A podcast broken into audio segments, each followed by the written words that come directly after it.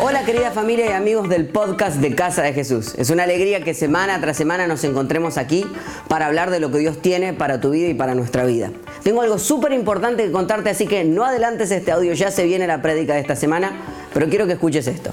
Constantemente recibimos cantidad de mensajes de personas de todo el mundo que sienten a Casa de Jesús como su iglesia y su casa, y tal vez tú seas uno de estos. Me pregunto si quisieras tomarte este tiempo para pasar de ser un simple consumidor y transformarte en un contribuidor de nuestra casa. Nuestra iglesia tiene la costumbre de comenzar el año estableciendo los sueños que tenemos y desafiándonos a dar aún más de lo requerido. Este año la serie se llama Corremos para ganar y estoy seguro que va a desafiar tu fe. La enseñanza que vas a escuchar ahora mismo tiene que ver con esto. Y quiero preguntarte si quisieras participar de este sueño haciendo una ofrenda única o bien sumándote a nuestro proyecto de más 10 con una membresía de 10 dólares por mes. Te invito a que ya mismo entres a casadejesús.com y hagas clic en el link que dice Corremos para ganar. Casa de Jesús tiene una visión muy grande. Estamos en nuestros mejores tiempos y tú eres parte de esta visión. Tu ciudad necesita cristianos que no jueguen a ser iglesia, sino que sean la iglesia, que den su vida por Cristo, que corran para ganar. Ganar es que el mundo escuche el mensaje de amor y gracia que cambió tu vida. Ganar es que cuando dejes este mundo no te hayas guardado nada. Ganar es ser parte de un equipo que no deja a nadie en el camino. Ganar es dar todo lo que tengo para que otros conozcan el nombre que es por sobre todo nombre, el nombre de Jesús. Este año corremos para ganar. ¿Y tú? ¿Por qué corres? Algo interesante que pasa cada vez que nos juntamos es que lo que empezamos a hablar en el día de hoy es de los valores de nuestra casa. Cualquier lugar necesita tener valores si está dispuesto a subsistir. El gran problema es que estamos acostumbrados a que los valores están definidos por nuestra identidad y que la identidad muchas veces está definida por nuestras acciones. Estaba empezando a sufrir. Estaba empezando a decir desde dónde predico. Ok. Entonces, vamos otra vez. Le decía que muchos de nosotros creemos de que las acciones, o sea, lo que hacemos, determina quién somos, por lo cual lo que somos determina qué cosas valoramos. El gran problema de esta manera de pensar es que entonces el día que dejas de hacer, dejas de ser. Muchos de nosotros hemos emigrado de nuestros países, no sé si hay algún inmigrante en este lugar en este momento. Bueno, para los dos o tres inmigrantes que hay en este lugar. Este, todos gringos. Este, Muchos de nosotros cuando salimos de nuestros países, las frases que utilizan a hablar conmigo me dicen, pastor, yo en mi país era y aquí no soy. Y eso es un gran problema porque la frase no es yo en mi país era, la frase es yo en mi país hacía. Porque tu identidad no está marcada por las cosas que haces, sino que tu identidad viene directamente desde Dios. Él dice que eres su hijo, no importa lo que hagas, seguirás siempre siendo un hijo de Dios. ¿Cuántos están de acuerdo conmigo? Le dan un fuerte aplauso a su Dios. Entonces, por eso quiero ordenarlo de manera distinta. Ya no vamos a hacer cosas que nos van a dar identidad, sino que primero vamos a establecer qué cosas valoramos para entender quiénes somos y entonces entender por qué hacemos lo que hacemos. Durante las próximas ocho semanas te voy a presentar cuáles son los ocho valores de esta casa. Y espero que durante este tiempo no son solamente valores nuestros, sino valores que tú puedes aplicar en tu vida todos los días. Y hasta te quiero desafiar a que puedas establecer valores en tu propia casa que puedo decir, los valores de mi familia son estos. Esto es lo que somos, por lo cual determina qué es lo que hacemos. ¿Estamos listos? ¿Sí? Perfecto, buenísimo. Quiero presentarles el primer valor y es que hablar de Jesús es nuestra misión. Diga conmigo, hablar de Jesús es nuestra misión. Básicamente la definición que hemos escrito es la siguiente. Creemos que luego de una experiencia con Jesús, tu vida nunca será la misma. Él no es religión, diga conmigo, Él es relación. Su amor es tan grande que no podemos parar de hablar de Él, aun cuando no hablamos. Nuestra vida debe ser nuestro mejor mensaje. Esto es lo que distingue a Casa de Jesús. Hablar de Jesús, diga conmigo, hablar de Jesús es nuestra misión. Y quiero que vayamos a el libro de Hechos, capítulo 4, versículo 18 al 20. Y fíjense lo que pasa aquí. Dice, los llamaron y les ordenaron terminantemente que dejaran de hablar y enseñar acerca del nombre de Jesús. Pero Pedro y Juan, ¿de quiénes estamos hablando? De... Replicaron, ¿es justo delante de Dios obedecerlos a ustedes en vez de obedecerlo a Él? Juzguen ustedes, juzguenlo ustedes, juzguenlo ustedes mismos. nosotros no podemos dejar de hablar lo que hemos visto y oído. Diga conmigo, nosotros no podemos dejar de hablar lo que hemos visto y oído. Denle un fuerte aplauso a la palabra de Dios en el día de hoy. Pedro y Juan están juntos caminando y llevando el mensaje a Jesús y le pasa algo interesante, Está entrando, están entrando a un templo y en la puerta del templo hay un mendigo, hay una persona pidiendo dinero, pero además esta persona es lisiada, no puede caminar. Entonces allí pasa que el lisiado le dice, a Pedro le dice, necesito unas monedas y Pedro le contesta como los Cumbia Kings, no tengo dinero ni nada que dar. Entonces, de allí... De allí va a la otra frase, porque la versión de Pedro es no tengo dinero ni nada que dar, pero sí te puedo sanar. Muy bueno. Entonces lo levanta y comienza a caminar un hombre que había sido paralítico durante 40 años. Le fue bastante bien porque fue a pedir limosna y salió caminando. Ahora, esto lo que termina es que los religiosos de la época y los gobernantes empezaron a incomodarse porque se empezaron a dar cuenta que esto era verdad. Y los religiosos, obviamente, empezaron a decir, tenemos que tapar y frenar esto. Por eso se juntan con Pedro y Juan y le dicen, tienen que guardar silencio, lo único que les pedimos es que no hablen más. Ellos dicen, no hay manera que podamos callarnos, no hay manera que dejemos de hablar aquellas cosas que hemos visto y oído, no podemos parar. ¿Qué le pasa a esta gente? Que no tiene miedo a morir con tal de seguir hablando de esto. ¿A qué punto esta experiencia con Jesús les cambió la vida? Este mismo Pedro es el que usted conoce, que algunos capítulos antes, en un libro antes, niega a Jesús cuántas veces? Tres. ¿Y sabe por qué lo niega? Porque lo iban a matar por parecerse a Jesús. O sea, hace un par de capítulos antes dice, no, no, yo no me parezco porque quiero salvar mi vida. Unos capítulos después le dicen, él dice, estoy dispuesto a perder mi vida, pero no puedo parar de decir lo que he visto y oído. ¿Qué pasó en la vida de Pedro? Yo le quiero contar qué es lo que pasó. No solamente vio milagros, no solamente caminó con Jesús durante tres años, sintió lo que es sentirse perdonado y amado aún a pesar de sus errores. Porque cuando tú te acercas a Jesús y te sientes amado aún a pesar de tus errores y tú dices, nadie pudiera haberme elegido, Jesús le dijo, tú eres en quien voy a utilizar para esparcir mi mensaje. Cuando entiendes de que el amor de Dios es mucho más grande que tus propios errores, el que dice, bien tal cual y como eres, esta es tu casa, empiezas a vivir para Él porque Él dio su vida por ti. Empieza a cambiar la situación. Porque empiezas a darte cuenta cómo es entonces lo que estaba pasando en ellos. Su vida había sido cambiada por un hombre que había caminado durante tres años con ellos y les había dejado ver lo que era sentirse amado y aceptado por Dios. ¿Cuántos de nosotros no necesitamos ese encuentro con Jesús? Porque el día que tienes ese encuentro con Jesús no puedes callarte nunca más. Que no puedas guardar silencio, que no te puedas callar. Ahora, en estos tiempos estamos dispuestos a dar nuestro gusto por algo, pero no a dar nuestra vida por algo. La semana pasada, hace dos semanas atrás, apareció esta imagen que aparece en pantalla. ¿Cuántos saben lo que es eso? Obviamente es un huevo, hasta ahí estamos claros. Pero ¿cuántos saben qué significa ese huevo? Levánteme la mano. ¿Cuántos le dieron like en Instagram a ese huevo? Yo sé que es verdad. Quiero contarle algo que pasó, porque usted dice, ¿de qué estamos hablando? Lo voy a poner al día. Esto pasó básicamente hace dos semanas atrás. Y lo que, lo que sucedió es que Kylie Jenner, que no tengo ni idea quién es, pero parece que es importante saber en la vida quién es Kylie Jenner, tenía una foto en Instagram de su bebé y esa foto tenía 18 millones de me gustas, 18 millones de likes. Entonces, a alguien se le ocurrió, vamos a vencer esta foto de Kylie Jenner, pero la vamos a vencer con la foto de un huevo. Publicaron la foto de este huevo y en solo dos semanas, al día de hoy, este huevo lleva más de 52 millones de likes. Y usted se sentía importante porque en su foto había conseguido 10 likes esta semana. 52 millones de likes. Ni en tu vida ni en la mía conseguiremos la misma cantidad de likes que tiene el bendito huevo. O sea, él es más famoso que todos. ¿Se da cuenta lo relativa que es la fama? Ahora, la gente cree que por dar, por gustarte algo vas a dar. Nadie daría la vida por este huevo, pero todos le darían un like a este huevo. Ahora, lo mismo pasa con Pedro y Juan. Ellos no iban a dar su vida por algo que no tenía profundidad, pero sí por algo que había dado la vida por ellos mismos. Por eso es que no nos podemos callar, porque esto es mucho más que un me gusta. Esto es mucho más que una publicación en Instagram.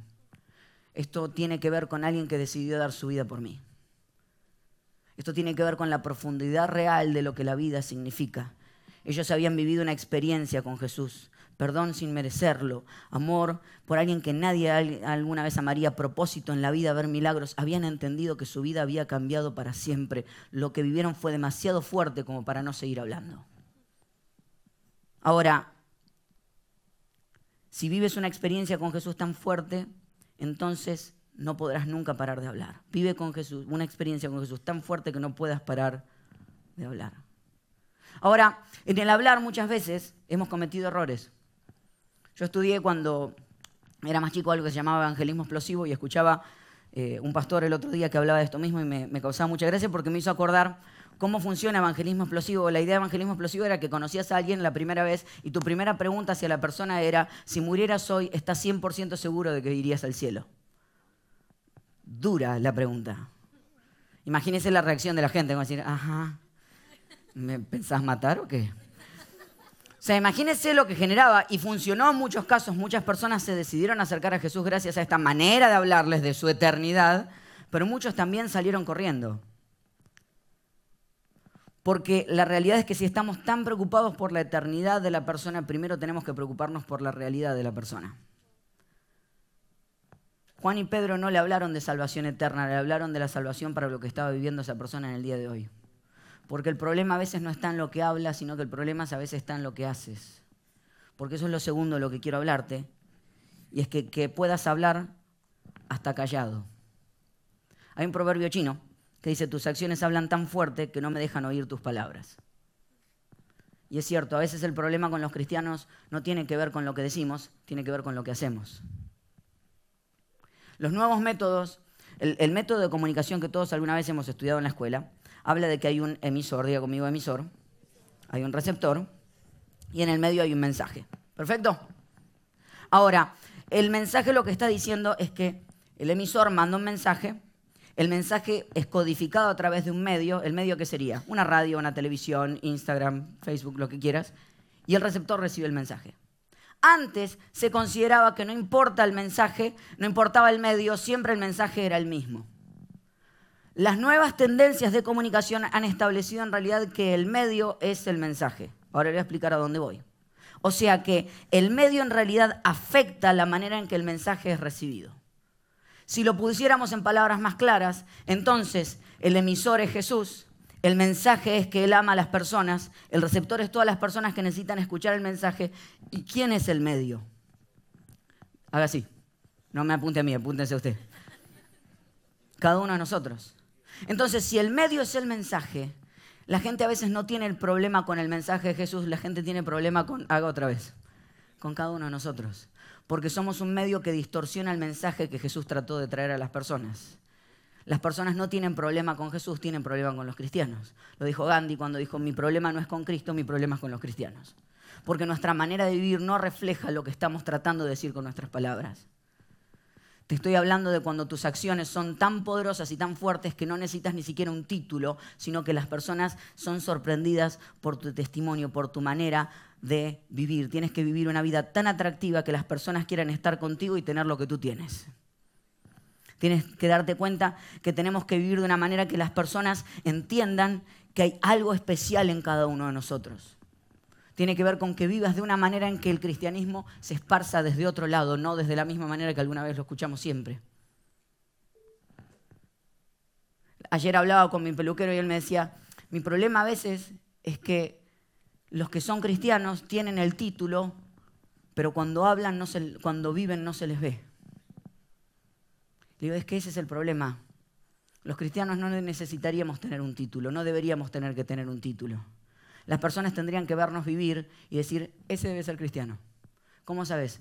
Por la manera en que se, por la manera en que se mueve, por la manera en que ama a las personas, por la manera en que cuando va a un lugar las personas se sienten aliviadas porque Él está ahí, porque Él trae esperanza con sus palabras, por la manera en la que Él vive, Él es cristiano. De hecho, no tendríamos ni que tener que poner la palabra iglesia afuera, porque la persona tendría que pasar por delante y tendría que decir, esa gente debe ser una iglesia.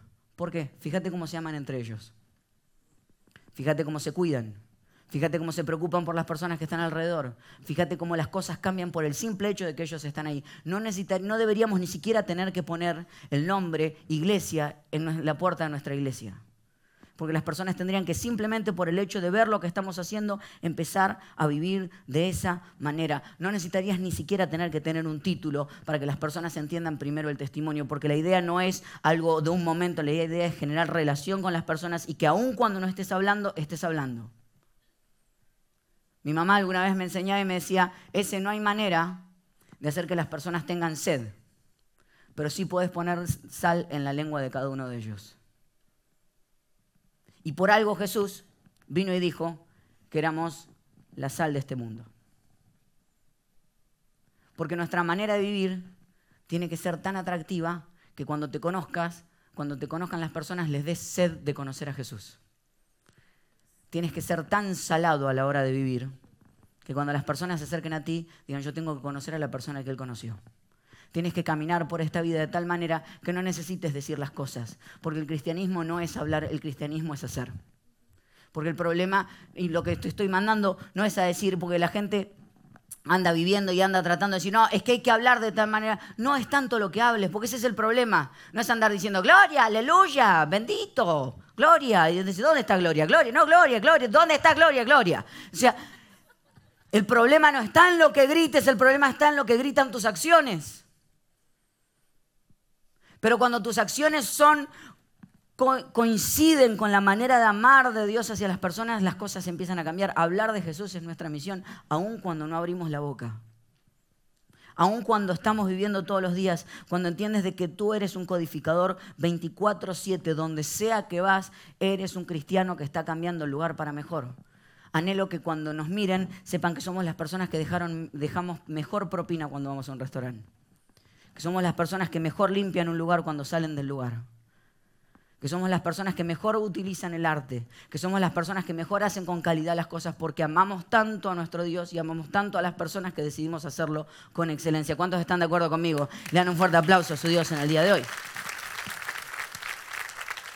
Que nos llamen cristianos solamente por el hecho de ver lo que estamos haciendo. Ahora, después de que avanza todo esto, pasa algo más y es muy interesante. Pedro y Juan los liberan, salen, van y se ponen a hablar con los demás cristianos. Por el simple hecho de llevar el mensaje de Jesús, los estaban matando a todos porque no querían que siguiera creciendo el mensaje. Ahora, se juntan los cristianos y deciden ponerse a orar. Si usted tuviera que hacer una oración a Jesús, porque está predicando y hablando de Jesús y lo están matando, ¿cuál sería su oración a Jesús? Que no me maten. O sea, es, fácil la respuesta. Digo, que no me maten. O sea, la respuesta sería que no me maten. Aunque sea que, que no tenga que ir a la hoguera por decir lo que estoy diciendo. Ahora, fíjense lo que pasa. Vamos a ir al versículo 29 todos juntos.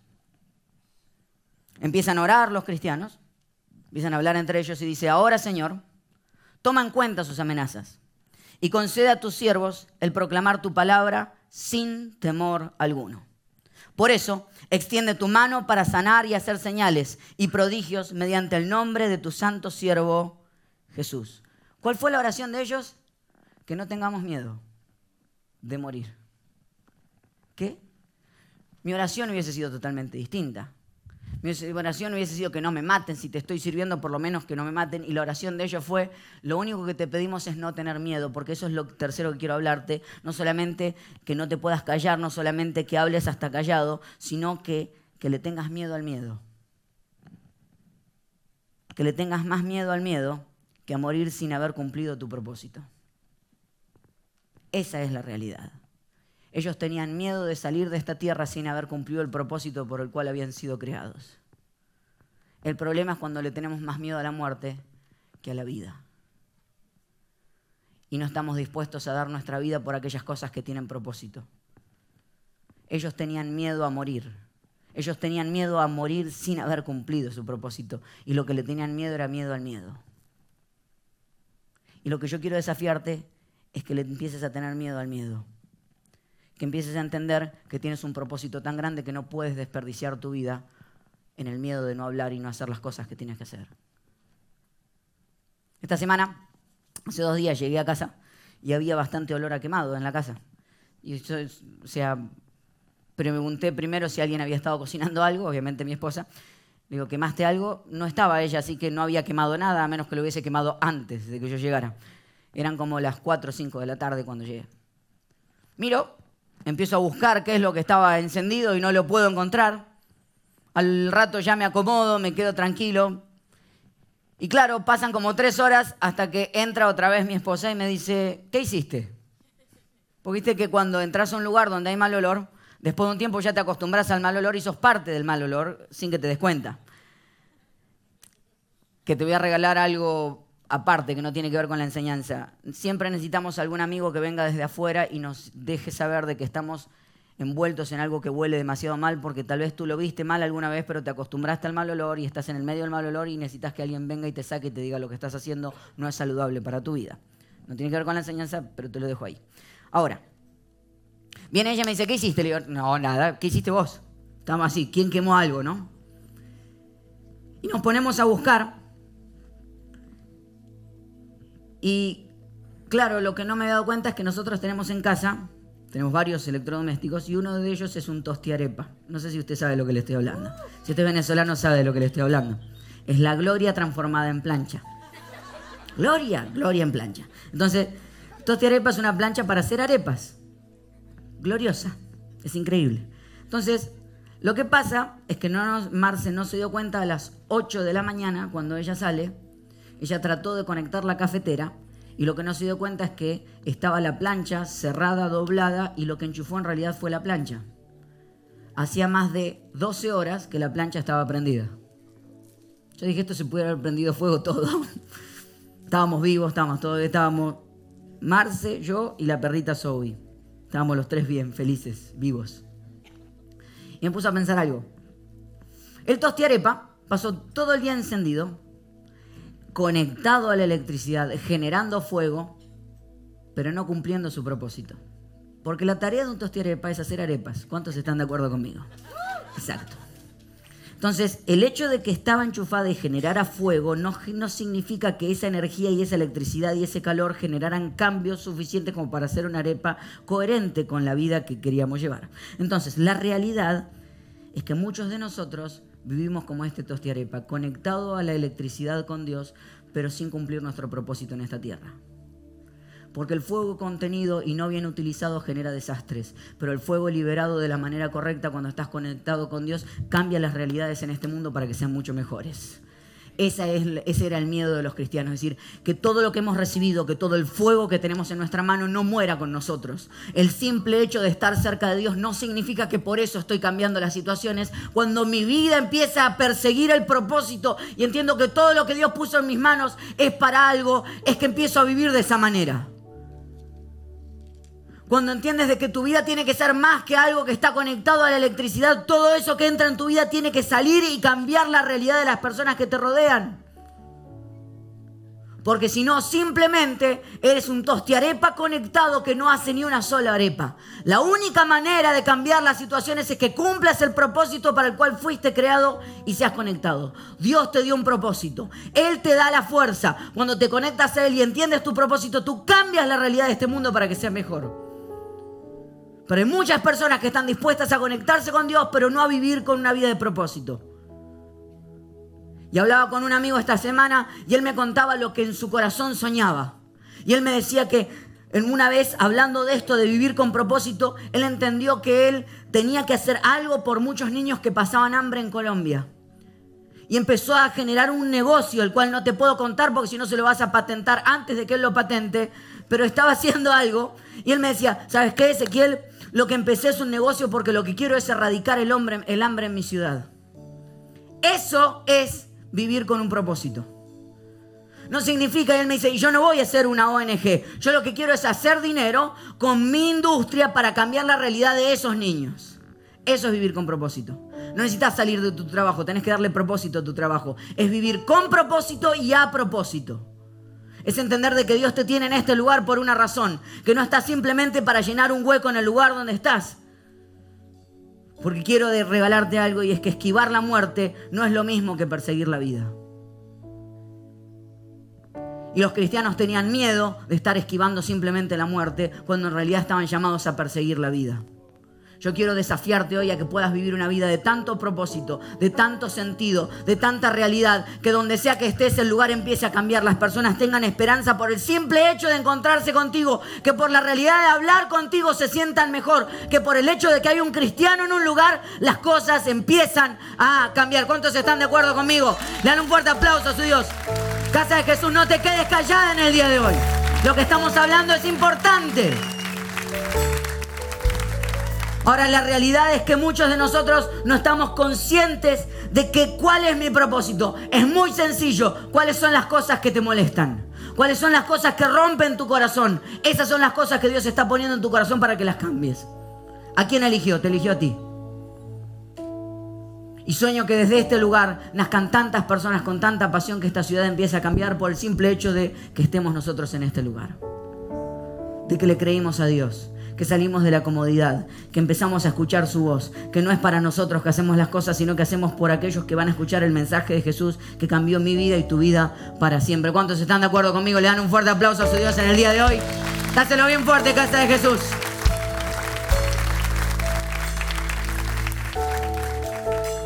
Ahora, hace como un año y medio atrás, por primera vez los científicos pudieron observar el choque de dos estrellas de neutrones. La colisión causó ondas gravitacionales, una ráfaga de luz y la dispersión de metales preciosos por todo el universo. O sea, dos estrellas de neutrones chocaron y la colisión de cuando estas dos se unieron salieron metales preciosos, salió oro, salió plata por el simple hecho de que estas dos estrellas de neutrones se chocaron. Y por primera vez hace dos años pudieron ver los científicos esta imagen. Quiero mostrarte algunas fotos de cómo se ve esta explosión. Es preciosa. Mira esta otra foto. Bello, ¿verdad? Bello, ¿verdad? Tocalo de lado, fíjate si está vivo. Si no, avísame. Estamos en problemas si no. Esto pasó en la galaxia NGC 4993. Lindo nombre le pusieron a la galaxia. No creo que le vaya muy bien. NGC 993, 4993. Y esto pasó hace 135 millones de años atrás. Lo que pasa es que la imagen no la pudimos ver hasta ahora porque tardó 135 millones de años, hizo una explosión y la imagen llegó hasta hoy, hasta nuestros ojos. Eso es lo que tardó en años de llegar hasta nuestros ojos. Esa es la imagen que pudimos ver. ¿Qué es lo que quiero decirte con esto? Es que cuando tú y yo nos juntemos, destilemos metales tan preciosos que en los años las personas sigan hablando de ellos que cuando tú y yo nos juntemos, la explosión de nuestros, nuestras vidas juntas generen cosas tan preciosas en esta ciudad que 135 millones de años después todavía las personas sigan hablando de la iglesia que tú y yo decidimos hacer en esta ciudad. Que dentro de 135 millones de años hablen de que hubo una iglesia que le creció, que le creyó a Dios, que dijo vamos a hacer las cosas como son, vamos a creerle a Dios, vamos a hacer la vida como debe ser y vamos a hacer de lugar, este lugar un mejor lugar. ¿Cuántos están de acuerdo? Le dan un fuerte aplauso a su Dios. Que cuando tú y yo nos juntemos, que cuando estemos juntos destilemos metales preciosos. Que en los años las personas sigan hablando de lo que tú y yo creamos juntos. Por eso estamos hoy acá. Porque estamos dispuestos a escribir la historia de esta ciudad. ¿Y qué pasó después de todo esto? Hechos capítulo 4, versículo 31. Después de haber orado, tembló el lugar en que estaban reunidos. ¿Qué pasó con el lugar donde estaban reunidos?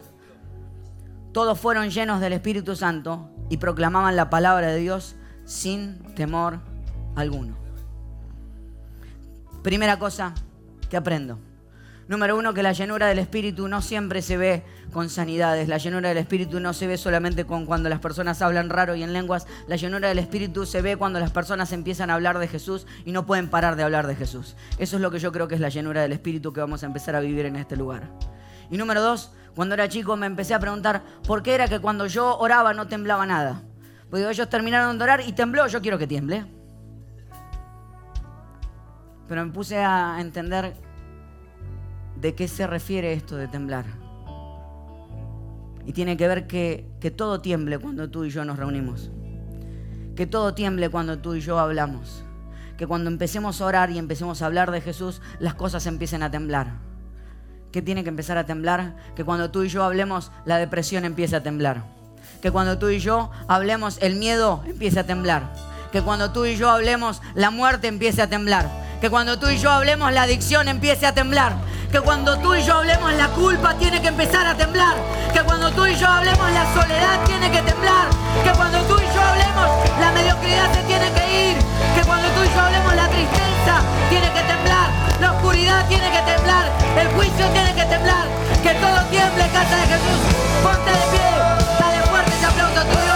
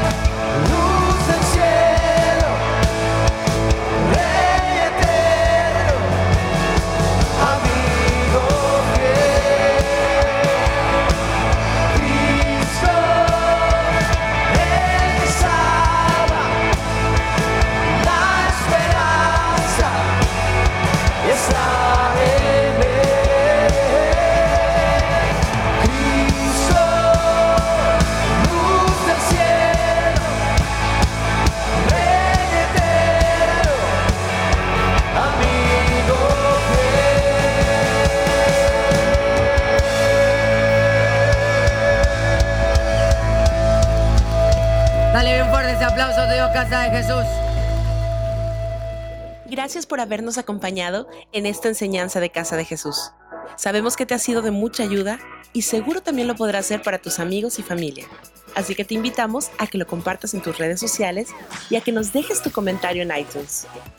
Para más información de nuestras actividades o para conocer más de nuestra iglesia, puedes ingresar a casadejesús.com y seguirnos en nuestras redes sociales. Antes de despedirnos queremos declarar bendición sobre tu vida. Que el Señor te bendiga y te guarde. Que Él haga resplandecer su rostro sobre ti. Que tenga de ti y de nosotros misericordia. Y que ponga en tu vida paz.